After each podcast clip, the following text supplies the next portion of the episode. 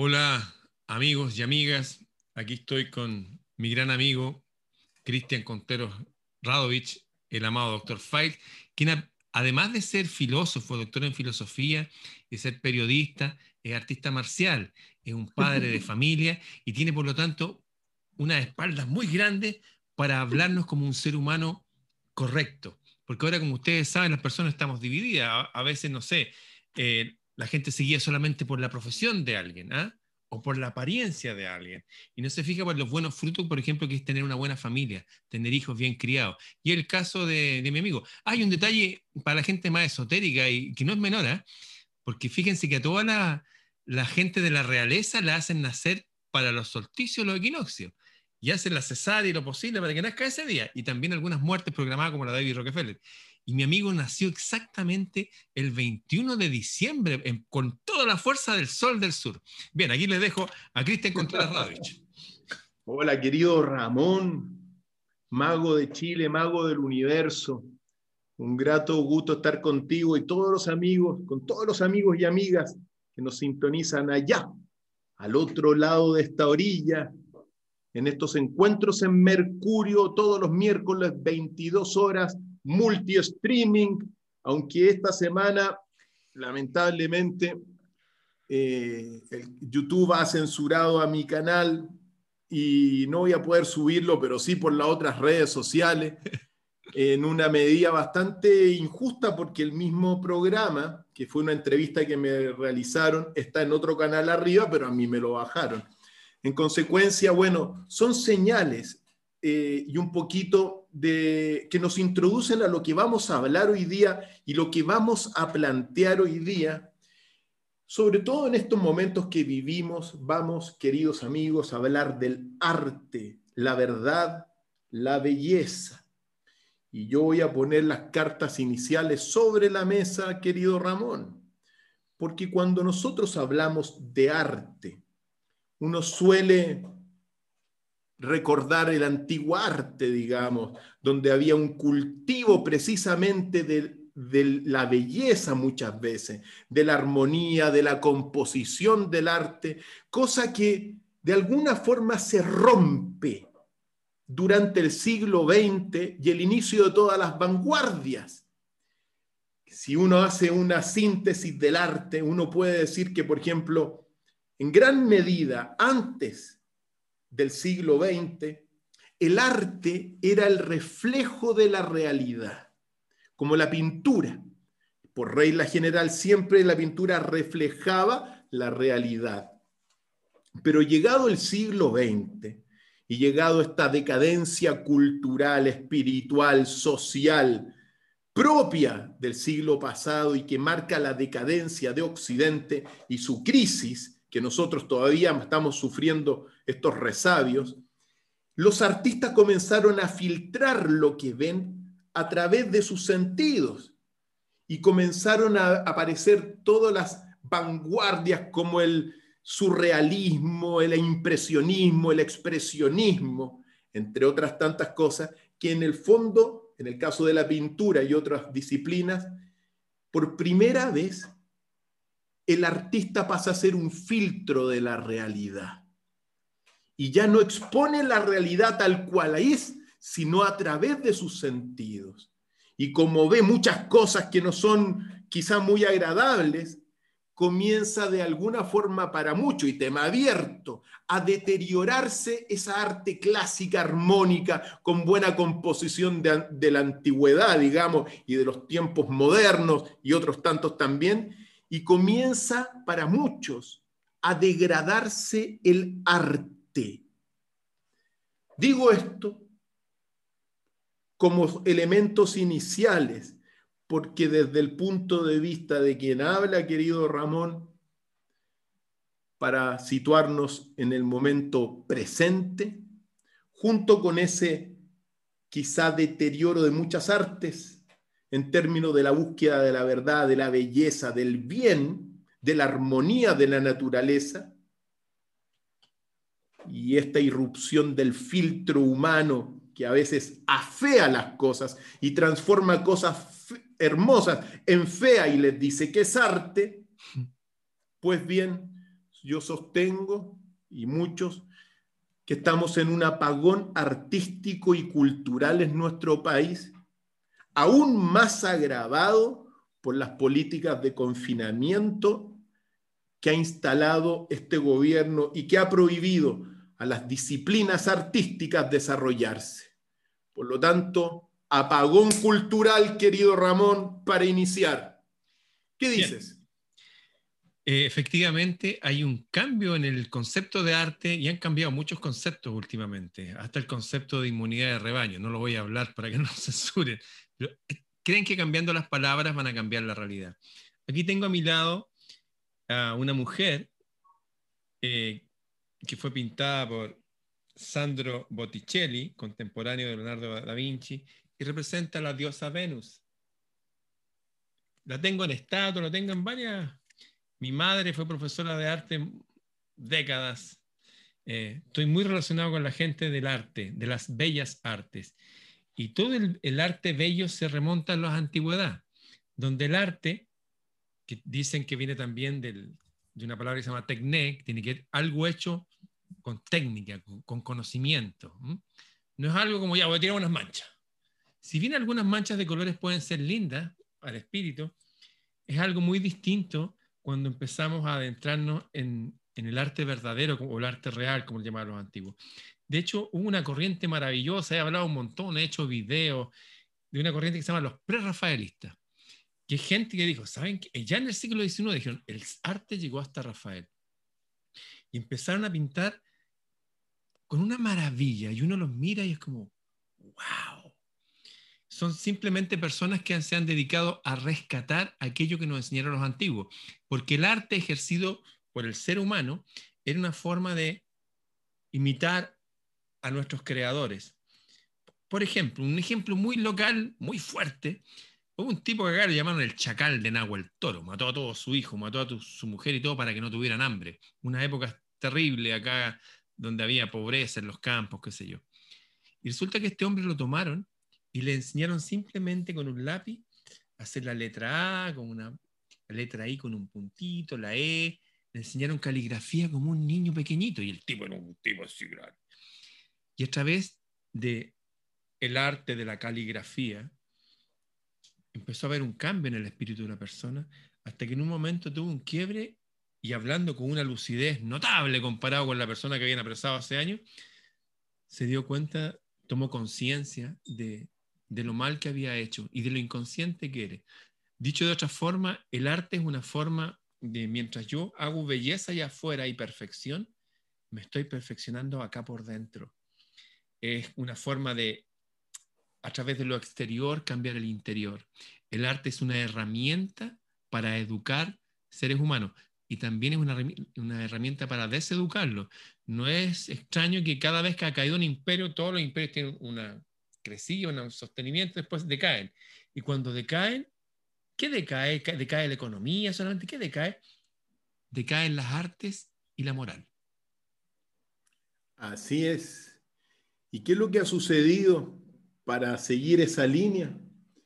Bueno, ha decaído el arte y la moral porque estamos en una decadencia artística y en un apagón cultural sin precedentes que ya se venía acumulando durante los últimos años, pero que hoy día le han puesto la guinda de la torta sobre todas estas políticas abusivas de restricciones eh, y de, bueno, de inhibición del arte. Mira, querido Ramón, yo estoy completamente de acuerdo en que muchas veces el arte es muy subjetivo, ¿ya? Pero quizá porque hoy día, claro, si bien es cierto antes en la antigüedad, antes del siglo XX, como te decía, la pintura es un, era un reflejo de la realidad. Muchas veces durante el siglo XX la, pintura deja de ser un reflejo de la realidad y en realidad sobre eso se puede hablar mucho. Pero también quizá lo que tú señalaste, esta pérdida de búsqueda de la belleza, pérdida de búsqueda de la armonía, pérdida en la búsqueda de la composición de un cuadro, por ejemplo. Que, como vuelvo a insistir, es muy subjetivo porque hay arte moderno que es fantástica, pero al mismo tiempo se roza en un límite, que es el límite de en vez de llevar hacia la belleza, por ejemplo, que te lleva hacia la fealdad, que te lleva en el fondo precisamente a lo que nunca fue, nunca se concibió así el arte, de alguna forma en estos principios.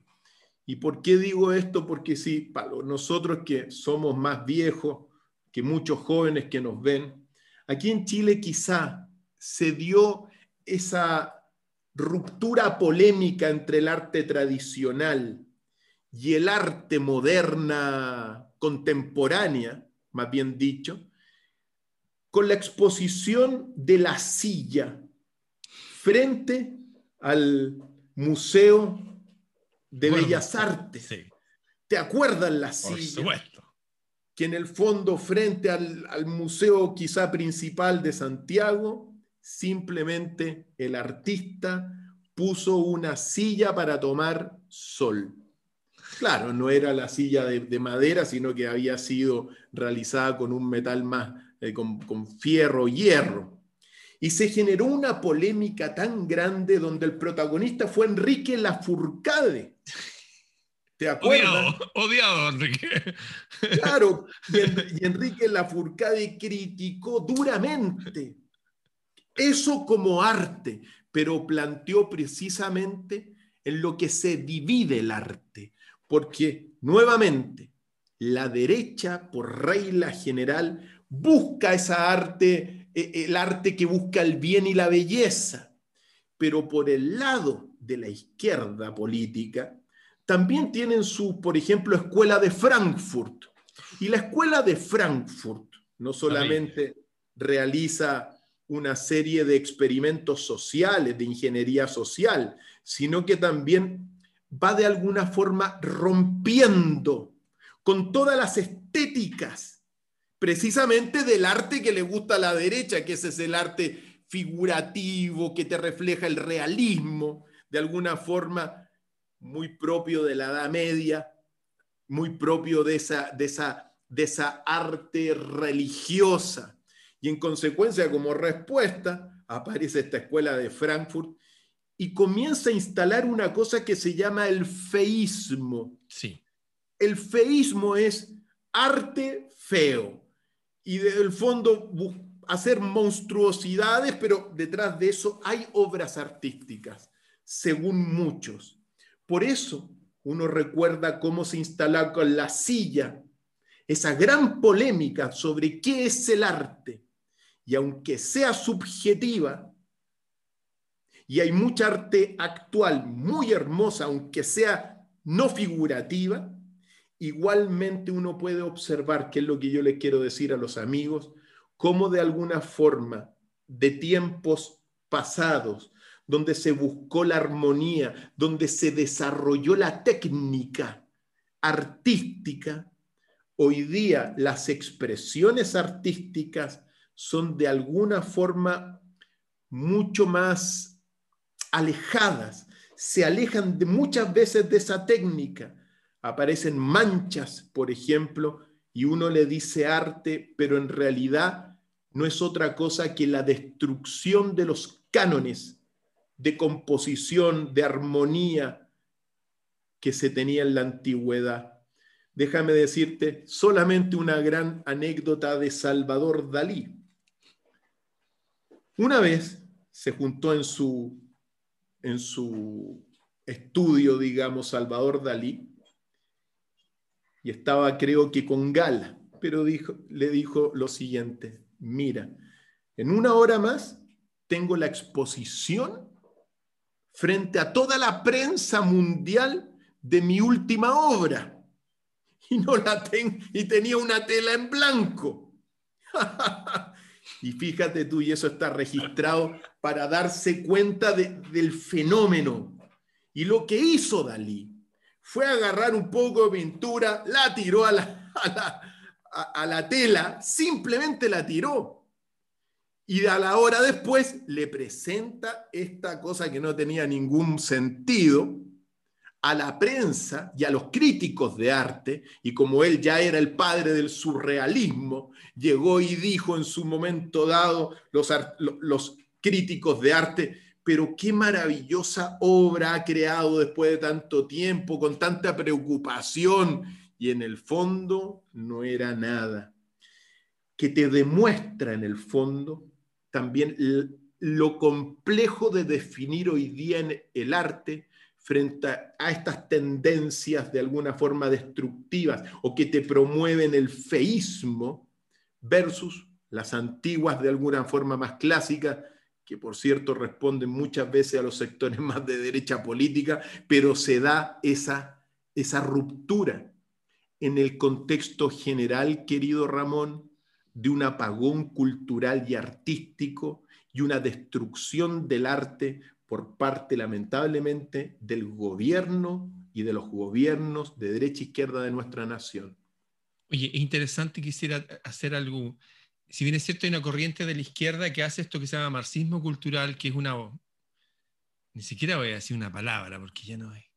Por ejemplo, acá una artista chilena, una persona muy, no sé, como persona debe ser muy buena, pero simplemente a través de un fondar en el norte de Chile, que fueron 90 millones de pesos, eso son como 100 eh, mil dólares, 130 mil dólares, tomó una retroexcavadora, hizo un hoyo y alrededor le puso alambre de púa. Y esa es su obra de arte. La, gente iba y miraba. Y la gente, oye, no, porque esta persona sufrió mucho cuando la exiliaron. Oye, todos venimos de familia que han sufrido mucho.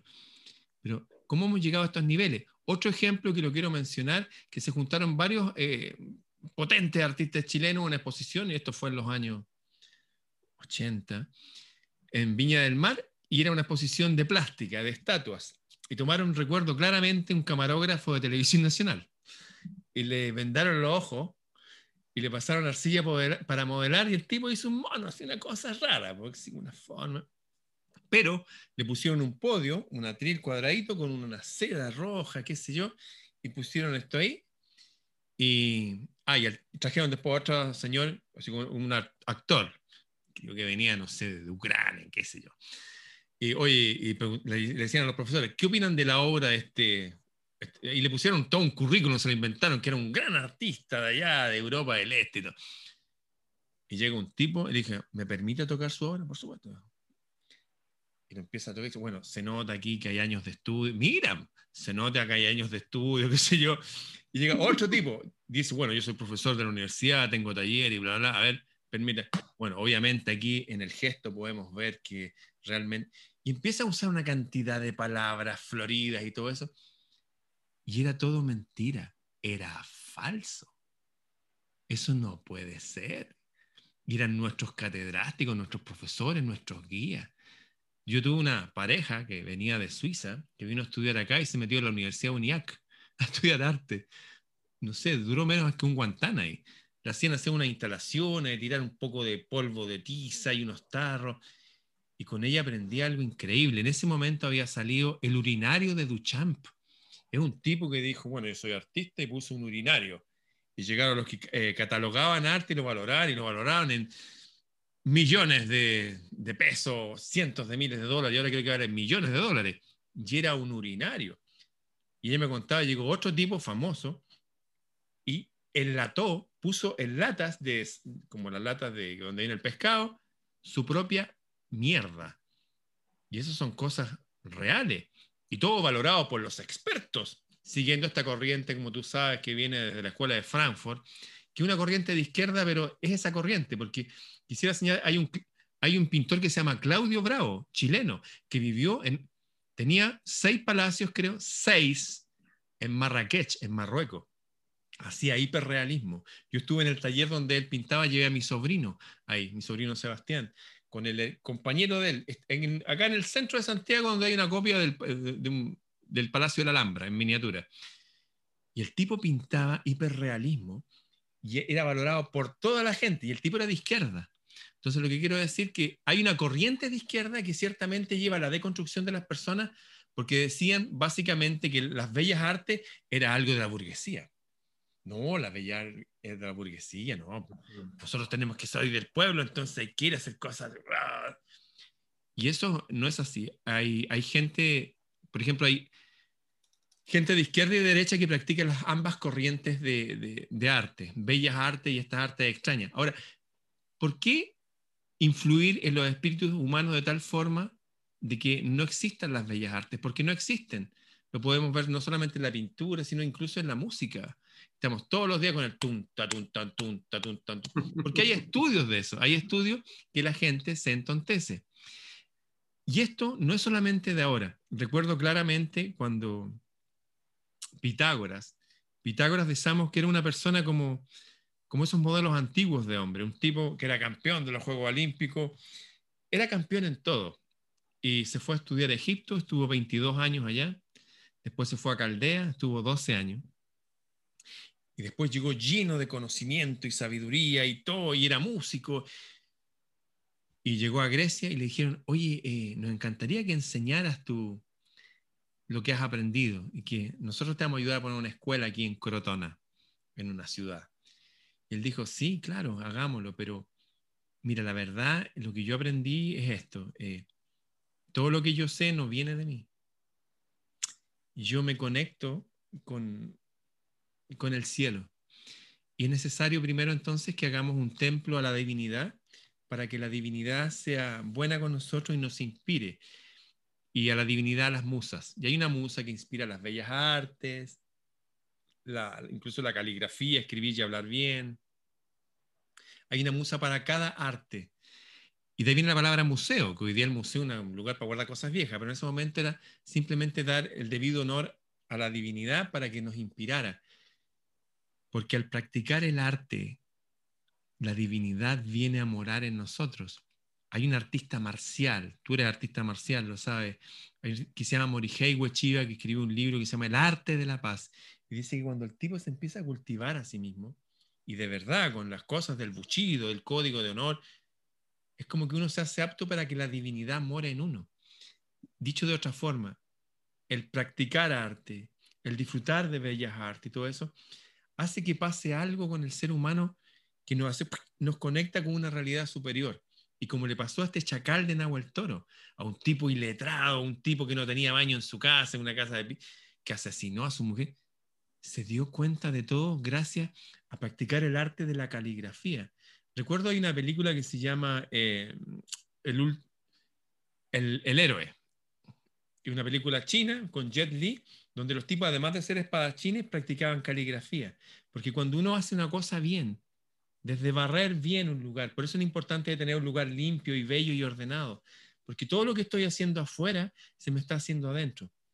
Por lo tanto, si estoy sintonizando con la degradación, la fealdad y todo eso, me empiezo a deconstruir como ser humano. Por eso han salido muchas personas que hablan de la deconstrucción del ser humano. Los hombres hoy día parece que son hombres por fuera nomás. Hay muchos adolescentes en envase viejo. Eso está pasando. Se han hecho estudios que se dice que la edad emocional de las personas hoy día fluctúa entre 9 y 12 años. ¿Por qué? Porque no hay ningún arte que estén practicando. Están solamente comiendo, yendo al baño, yendo a trabajar y todo es un círculo ahí jugando. Y de eso no hace que el ser humano se conecte con esto superior. Con esto termino. Si quiero que el hombre se desconecte de la divinidad, voy a falsear el concepto de arte. Que es un poco lo que está ocurriendo hoy día dentro siempre yo guardo el respeto por, por la subjetividad de la, de la apreciación artística. Claro, es otra cosa. Porque siempre uno guarda eso, pero evidentemente al margen de esa, por ejemplo, de los Pablo Picasso, por decirlo así. Pero Pablo Picasso irrumpe en el cubismo y, y, va rompiendo las normas, porque a los 15 años ya dominaba todo el arte clásico. Exactamente, eso es.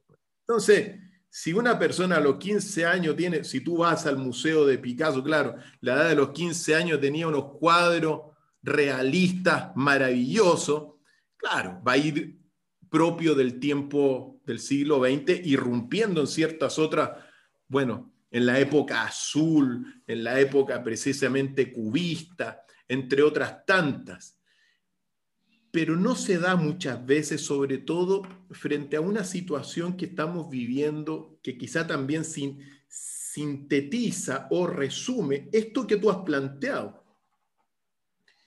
lo que es la cultura propiamente tal, la cultura, es decir, el cultivo, la disciplina de las artes en, e, ese sentido. Y por otro lado viene todo esto que también se, lo, ha, lo, lo ha impuesto la izquierda, que es la cultura popular. ¿ya? Y eso es lo que de alguna forma uno ve enfrentado en estos tiempos. Claro que hoy día, lamentablemente, en nuestro país no se enfrenta nada porque está cerrado el arte prácticamente. Raspacacho y coscorrones a estos gobiernos nefastos que están rompiendo el arte. Ya hablaremos del deporte en otra ocasión también, porque también el deporte te lleva al, a lo mismo que tú dices, al cultivo interno de la disciplina, de los valores, por ejemplo, como de la, eh, de, el valor eh, de la superación. Exacto, superarse. Sí, superarse. Entonces, pero ahora no, porque no hay deporte, ¿te das cuenta? Pero volviendo al arte, el arte es lo mismo. Uno se puede cultivar, traer esos bellos conceptos de armonía del universo, que son conceptos divinos, o afearse todo.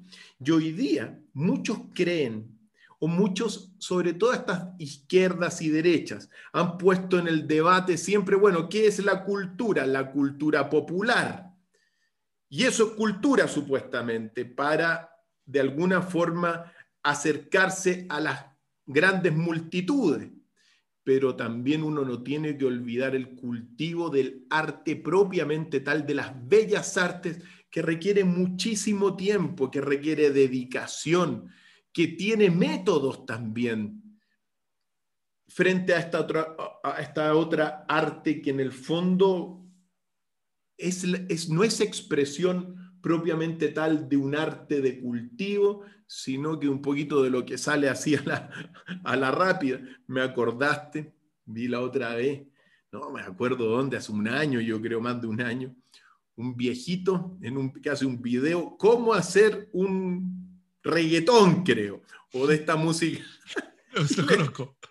Y ponía, o sea, es muy básico, ¿te das cuenta? O sea, no hay, no, no son los artistas de, de, los 80, de los 70, que, que, que hacían las composiciones, sino que ahora te ponen una pista, cuatro palabras, un ritmo, te lo combinan y te sale uno de estos músicas populares actuales que en el fondo es poco cultivo del arte, ¿ya?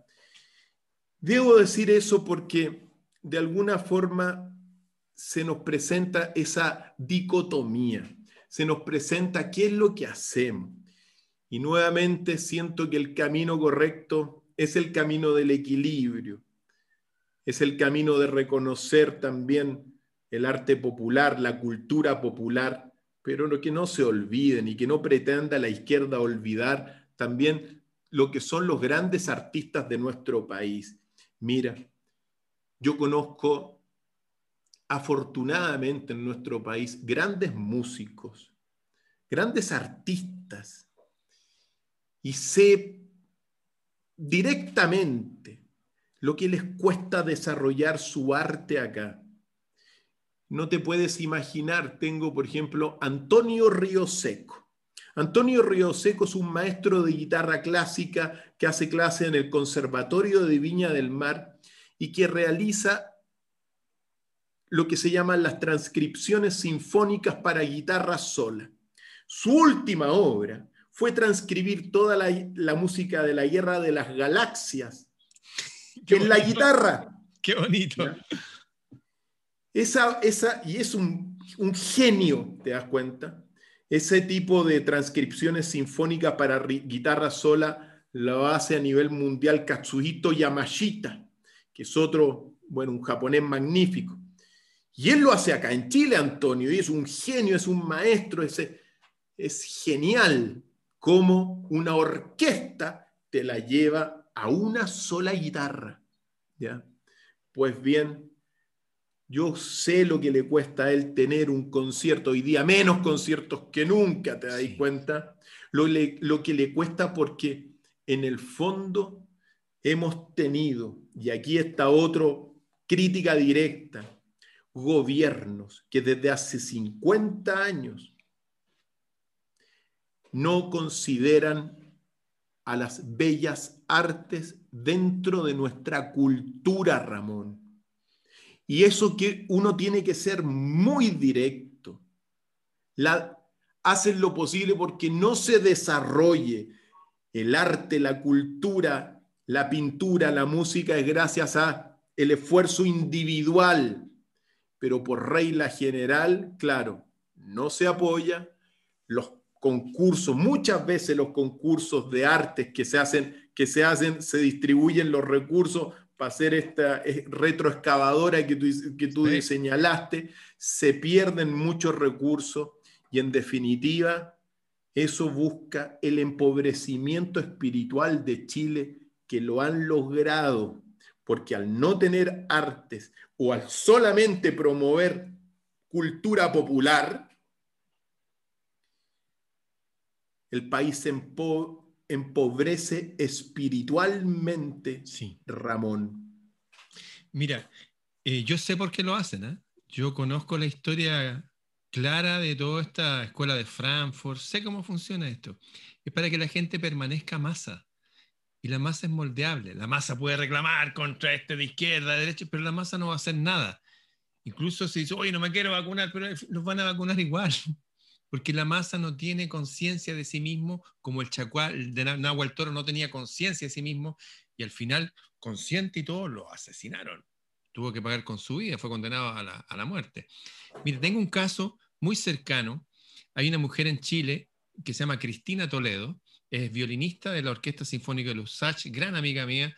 Eh, ella ha formado casi todas las agrupaciones celtas de aquí de Chile, Cristina Toledo, y tiene a sus hijos estudiando en el colegio Giordano Bruno, uno de estos colegios que de filosofía alemana, de, de impresión de Rudolf Stein. Bueno, sus hijos con 12 años sus hijos, y no solamente ellos, los niños, pintan como Leonardo da Vinci.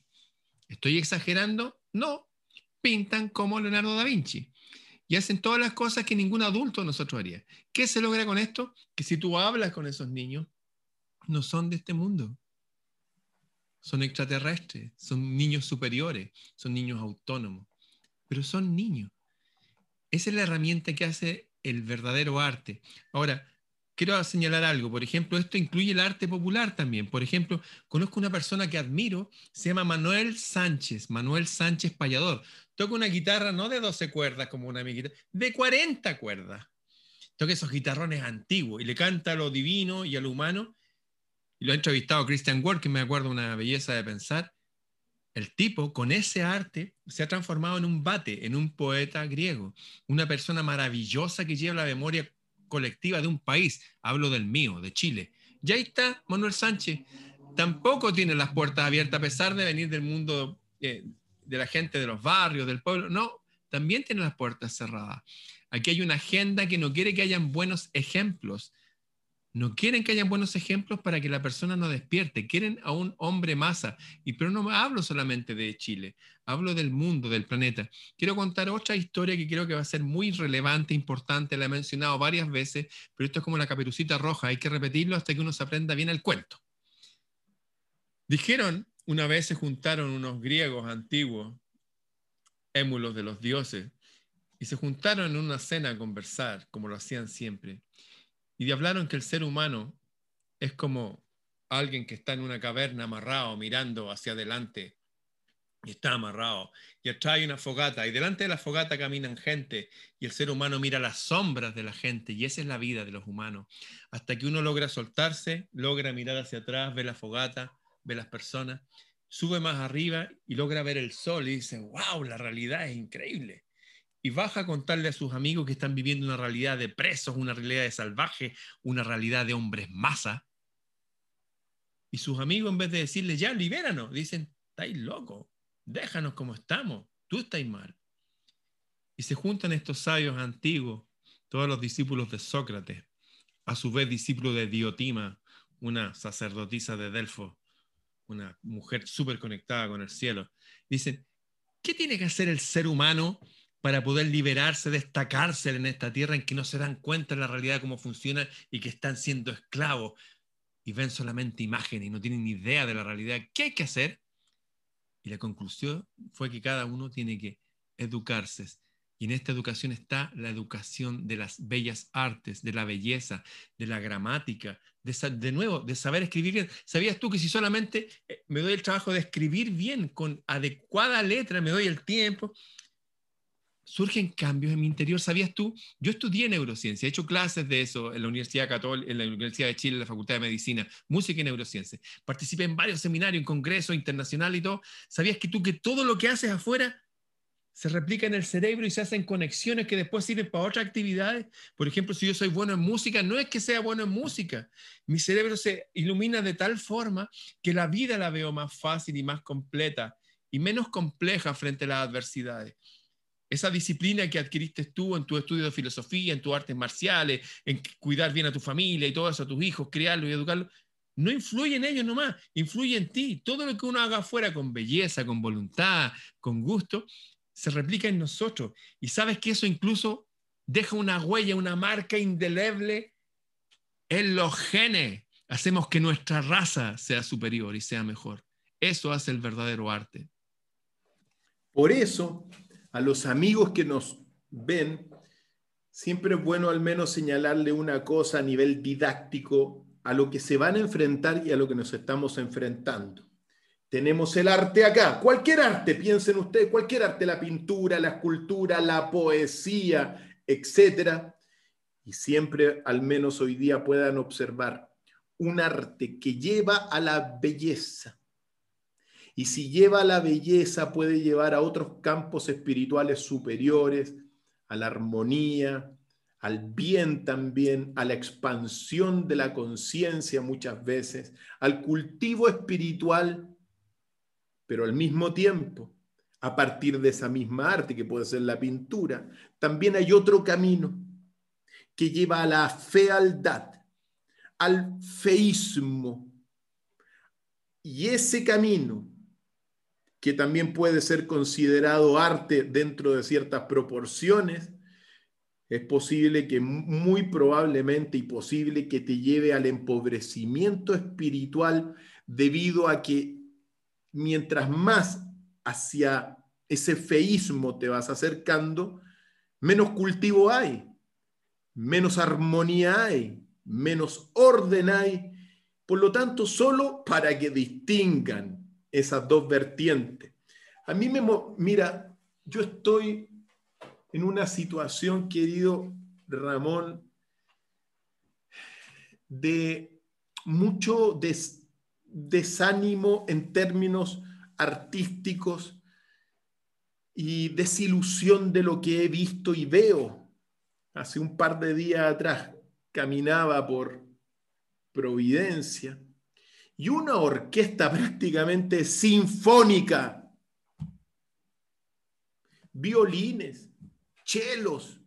Lo he visto. Flautas, tocando en la calle para recibir un poco de plata, porque ahora los grandes escenarios, por ejemplo, de la música clásica, cerrados, querido Ramón. Esto no tiene nombre, lo que están haciendo las derechas e izquierdas, con sus falsas pandemias. No tiene nombre lo que le están haciendo a nuestra ciudadanía. Están rompiendo el arte, Ramón, frente a todos nosotros.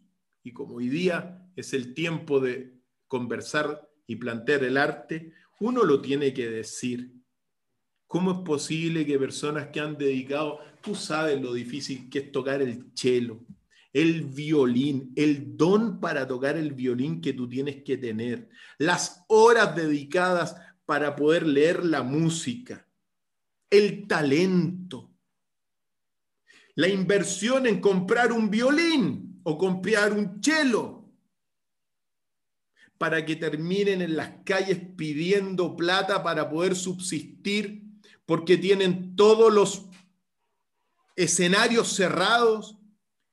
No tiene nombre lo que están haciendo estos señores y sus derechas e izquierdas, y sus periodistas y periodistas vendidas hacia la destrucción de nuestra cultura. Están destruyendo nuestra esencia, Ramón. ¿Qué decirte de, de los poetas? Tengo un amigo también que se llama Alejandro Silva, un guitarrista eléctrico de rock fantástico. A nivel mundial. A nivel mundial. Fuimos compañeros del colegio con Alejandro. Y yo siempre cuando lo, escuchaba, me invitaba de repente a escuchar su música. Decía, no, no puedo creer lo que está tocando. Es un dios de la guitarra. Y es pura guitarra. No tiene nada que envidiarle ni a Steve Vai, ni a Jimi Hendrix, ni a Ingui Malmsteen en el ámbito de la guitarra eléctrica. Y sin embargo, claro, ha armado su, su, trayectoria, evidentemente, pero yo lo veo y claro, ya ha teloneado a grandes artistas que vienen, pero me consta lo difícil que es para él, por ejemplo, hacer clase hoy día sin conciertos, sin escenarios. Ya son los escenarios pocos los que hay para, para tocar, imagínate ahora. Por lo tanto, siento yo que aquí, ojalá que alguien, mira, por eso digo, hoy día están haciendo una generación, esta generación masiva, que en el fondo cada día está más alejada de las bellas artes. Y en la medida que se alejan de las bellas artes, se corre un peligro y se corre un riesgo de transitar como lo señalé, hacia la pobreza espiritual. Hay que distinguir mucho cuando realmente esta arte no figurativa, eh, expresionismos, es arte y cuando te, guía eso al deterioro espiritual de la persona. Tú escuchas a Alejandro, escuchas a Antonio y te meten en un, en un ambiente, en una atmósfera superior y te eleva. Pero siente la vibración de muchos reggaetones y de las letras de los reggaetones que no te suben del ombligo para arriba y que es del ombligo para abajo nomás. Y todos los eso se llama, Ramón, te doy la bala, eso se llama lo que Michael Jackson denunció antes de esa misteriosa muerte, la conspiración de la música y cómo han tomado la música para destruir los valores de la sociedad, para destruir el espíritu de la sociedad. Todo esto son técnicas MK ultra de control mental a través de la música masiva. Y Michael Jackson, antes de morir, lo dijo claramente y lo firmamos. Y fíjate que todos esos productores que denunció Michael Jackson, algunos muy famosos, y los denunció con nombre y apellido, y después dijo, tengo que me van a matar, no mataron. Han, se han juntado en una especie de concilio vaticano de productores, ahora a finales del 2020, y han elegido el mejor músico que ha existido en este, lo que llaman el siglo, Bud Bunny. Un tipo que se pone una máscara y ahora reggaetón, ese es el ejemplo máximo que nos han puesto a las personas. Hay un señor, o unos señores, como decía el presidente de Argentina, Ortega y Gasset, que escribían juntos. no, es el nombre de un solo filósofo, Ortega y Gasset, que tiene un libro que se llama La rebelión de las masas. Cuando empieza el libro, habla de un problema de hemiplegia moral, un problema en que las personas no pueden ser, eh, de hecho lo dice, literalmente lo dice así, elegir ser de derecha o elegir ser de izquierda es una de las tantas formas que tiene el ser humano de elegir ser un imbécil. En el sentido de un imbécil, una persona que es así, como, como retardada, retrasada, que le cuesta es muy buena observación, Ramón, porque nosotros caminamos por el medio, así que de imbéciles bien poco. Sí, pues exactamente. La idea es de tomar de los dos hemisferios. una tanta forma de la hemiplegia moral, porque hay cosas de la izquierda que son súper buenas, sociales, que hay cosas de la derecha súper buenas, de crear empresas, que ¿Por qué no tomar las ideas, vengan de donde vengan? ¿Por qué no hacer lo que hizo el rey Alfonso X, que volvió con un nivel de belleza a, recrear eh, su reino, donde juntó lo mejor de, los judíos, lo mejor de los árabes, lo mejor de los cristianos y de algunos persas que llegaron hasta ahí, para crear una escuela de bellas artes. Y recuperaron la escritura, hicieron la primera Google de la época, anotaron para qué son todas las estrellas, o sea, cómo se llaman todas las estrellas, todas las plantas que existen, cómo son, las dibujamos bien, para qué sirven, y las piedras. A ver, estas piedras, estas se pueden fundir, estas no. Y hicieron un libro de sabiduría y formaron academias con eso. Como lo que haces tú con tus alumnos. Lo enseñaron, ¿por qué? Porque sumergirlo en la vida desde una perspectiva de, entender, comprender y ver la belleza que hay ahí, es como que pasamos a otro nivel de la existencia, como le pasó al chacal de Nahuel Toro, una persona totalmente letrada, salvaje, que mató a su mujer y a sus hijos porque tenían hambre y no querían verlos morir de hambre. En fin, Fíjate que hay un, hombre que vivió en esta época, que fue el maestro de Botticelli. Es un cura. Hay curas súper buenos, hay curas detestables. Este era de los buenos. Se llama Luca, Luca Pacioli. Eh, él fue profesor también de Leonardo da Vinci y de Rafael. ¿Qué les enseñaba? Le enseñaba pintar, le enseñaba escultura, le enseñaba matemática, le enseñaba que cuando tú haces una estrella de cinco puntas, así, las proporciones que hay entre esos trazos entre medio, esa proporción que se llama la proporción áurea, está en toda la naturaleza, está en todas las grandes construcciones que hemos, esta es la Catedral de Notre Dame, en todas las pirámides, hay un número mágico que es 1,618, el número de oro, que es alucinante. Por ejemplo, si tú tomas un rostro humano y aplicas esa proporción, hay varios números que van en esa proporción. Si multiplico por 0,618 me da la altura de los ojos. Si multiplico por 0,618 me da la altura de la nariz. Y así me dando todas las alturas del rostro humano, del brazo humano, de los dedos humanos. Es un número que está en las espirales pequeñitas, en las conchas que hay en el mar, pero también en las espirales que dibuja un águila cuando aterriza o una mosca cuando aterriza. Están las grandes espirales que vemos en las galaxias hay unas matemáticas mágicas que van delimitando un universo mágico y maravilloso y bello. Incluso esta mujer que está, que es la parte de un cuadro más grande, que es el nacimiento de Venus, está dibujada esa espiral mágica hecha a partir de ese número mágico, el número áureo. Matemática, belleza, escultura, música, todo está hablando de lo mismo, de una firma divina en todo lo que vemos, en todo lo que escuchamos, en todo lo que existe en el latido del, del, corazón está ese mismo pulso, ese número áureo. En todo lo que escuchamos, vemos, sentimos, hay la firma de un Dios. Así es.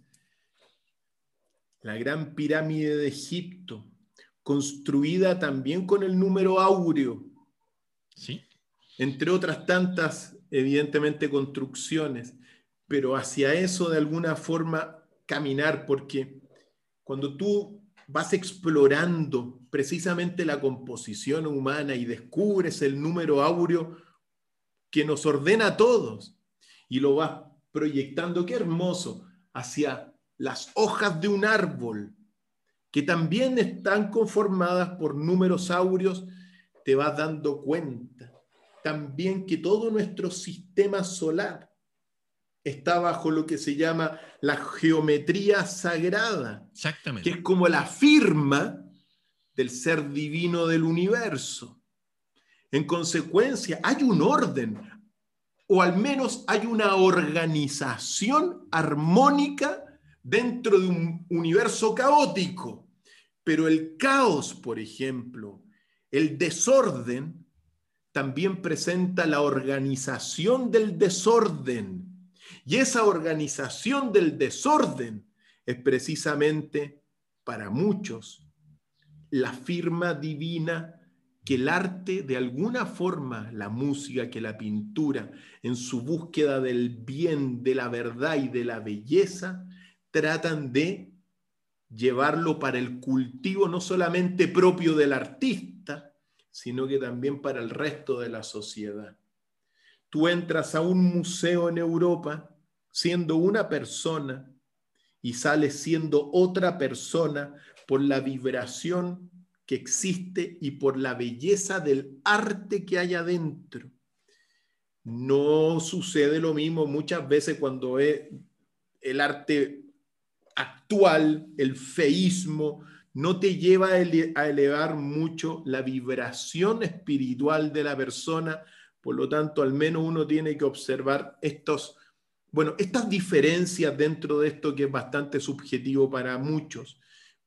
Pero el arte, muchas veces, si no siempre, aquel artista es mucho más sensible que el resto.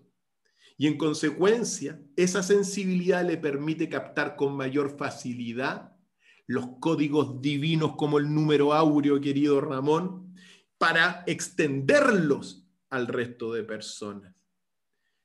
Ramón, yo creo que sé que estamos un poquito en la hora. Estamos en la hora. Nos quedan un par de minutos, sí. pero decir lo siguiente, Ramón. Tenemos que salir en rescate de la música no solamente de la música, sino que del arte en general, como también hay que salir en rescate del turismo, que me ha tocado ahora tener que levantar al menos la bandera del turismo. El arte lo están destruyendo frente a nuestros ojos, queridos amigos. No tengan miedo, busquen la verdad, la belleza, cultívenlo. Y cuando nosotros instalemos el gobierno de la conciencia, el arte va a tener un papel predominante en nuestra cultura desde ese momento para siempre.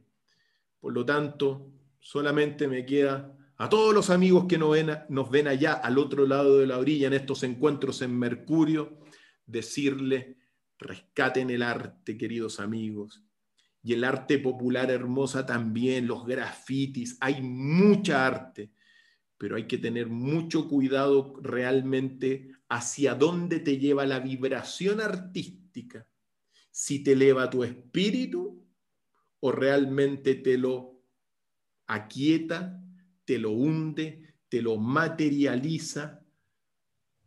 Eso es lo que hay que ir distinguiendo desde mi punto de vista y solamente a ti, Ramón, fuerza querido mago de Chile y mago del universo. Gracias, amigo Cristian.